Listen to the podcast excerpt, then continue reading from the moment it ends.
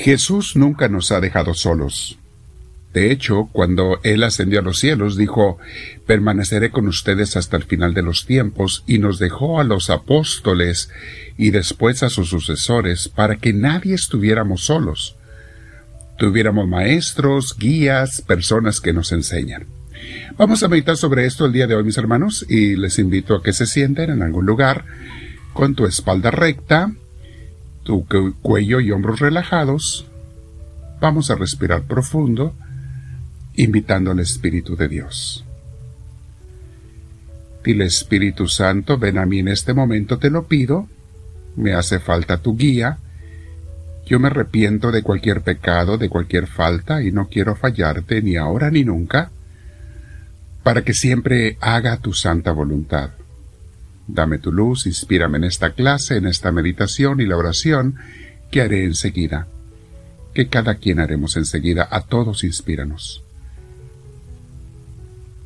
Junto con mis hermanos te decimos todos en voz alta, Gloria al Padre, gloria al Hijo y gloria al Espíritu Santo, como era en un principio, sea ahora y siempre, por los siglos de los siglos. Amén. El día de hoy, mis hermanos, vamos a hablar de esas personas, esos padres y madres espirituales que Dios nos ha dejado para que nos guíen, Padre espiritual es el que engendra en la fe, en la relación con Dios a una persona, en el seguimiento de Cristo. Ese es un Padre espiritual. Y San Pablo así les llama. Y los apóstoles padres espirituales. De hecho, él se reconoce a sí mismo como un Padre espiritual, como vamos a ver en la primera carta a los Corintios y en otras de sus cartas. Vamos a meditar sobre ello. En 1 Corintios 4, versículo 11 y siguientes dice así.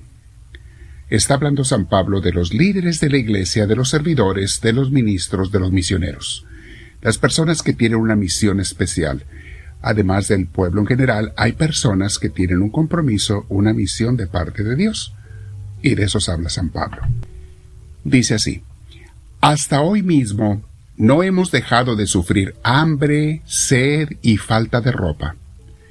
La gente nos maltrata, no tenemos hogar propio Así es, mis hermanos, muchas veces, no siempre, pero muchas veces los seguidores de Cristo, como discípulos de Cristo y apóstoles, nos ha tocado batallar y sufrir esto. Yo lo sé por experiencia propia, mis hermanos.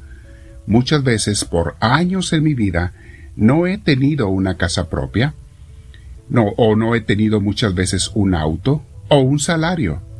Pero lo más bello de esto es que nunca me ha faltado una comida un lugar donde dormir y lo esencial para vivir, porque Jesús siempre provee, y Él siempre se encarga de proveerle a sus siervos, a sus misioneros.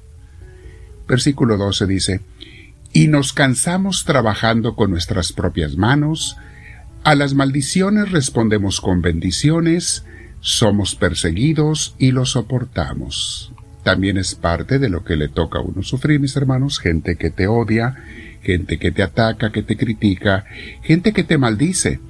Y el gran reto para el seguidor de Cristo es orar por esas personas. Orar, porque no siempre es fácil, mis hermanos. Especialmente cuando las personas que te atacan son los mismos a los que tú has bendecido, a los que has ayudado. ¿Se acuerdan cómo la gente que Cristo sanó, muchos de ellos estaban gritando, crucifícale, crucifícale? Esas masas Jesús les había dado de comer.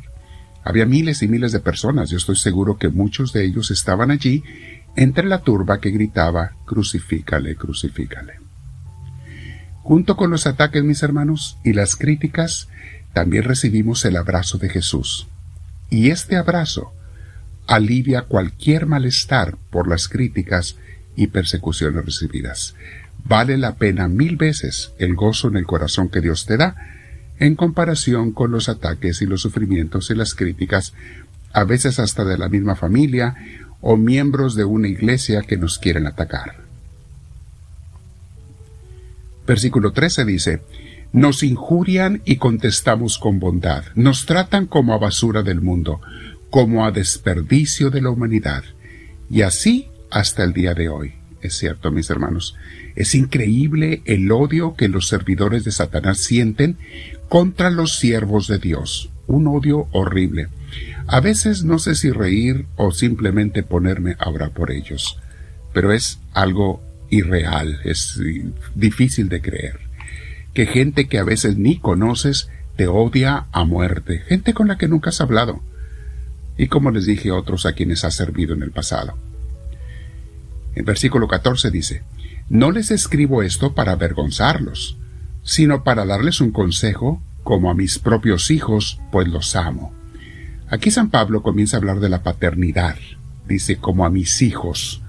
O sea, San Pablo se considera, y efectivamente lo era, el padre espiritual de los corintios, porque él los había engendrado la fe y los seguía alimentando.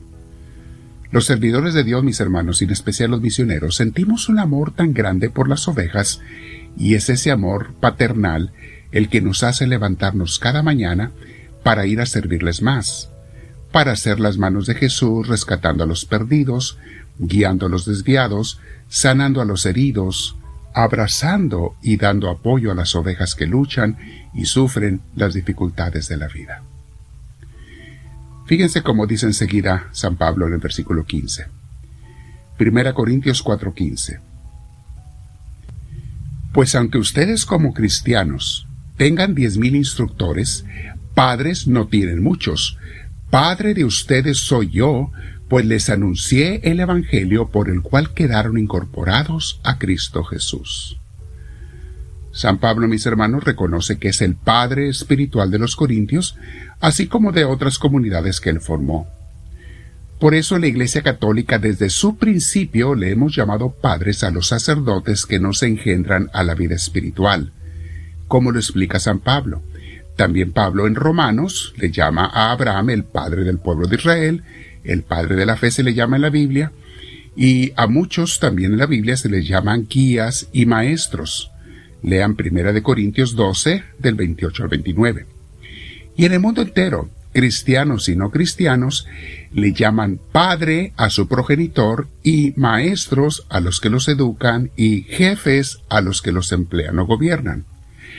Resaltamos esto, mis hermanos, porque algunos hermanos por allí, cristianos, se confunden con las palabras de Jesús en Mateo 23 del 8 al 10, cuando Jesús dice, no le llamen maestro, ni padre, ni guía a otra persona. El problema es, mis hermanos, que no entienden las palabras de Cristo porque las sacan de su contexto, y esto pasa con cualquier cristiano que no estudie Biblia en una escuela seria. Se necesita ir a una buena escuela bíblica para aprender la exégesis y la hermenéutica bíblica y así entender lo que nos dice el Señor y no cometer el error de sacar textos de su contexto y no entender el uso ni el significado real de las palabras en arameo y en griego de hace dos mil años. En estos idiomas fue escrita la Biblia. Hebreo, arameo, griego, principalmente hebreo y griego, pero Jesús hablaba el arameo, igual que sus apóstoles. Es por eso que los que solo memorizan pero no han estudiado la Biblia malinterpretan pasajes bíblicos, no han ido a una buena escuela, como les dije, y no saben que en el caso de Mateo, Jesús dijo esas palabras refiriéndose exclusivamente a los fariseos, si leen el contexto bíblico, todos los versículos de antes y los de después de ese capítulo, Jesús estaba fuertemente criticando la actitud de los fariseos en el capítulo 23 y estaba hablando de ellos.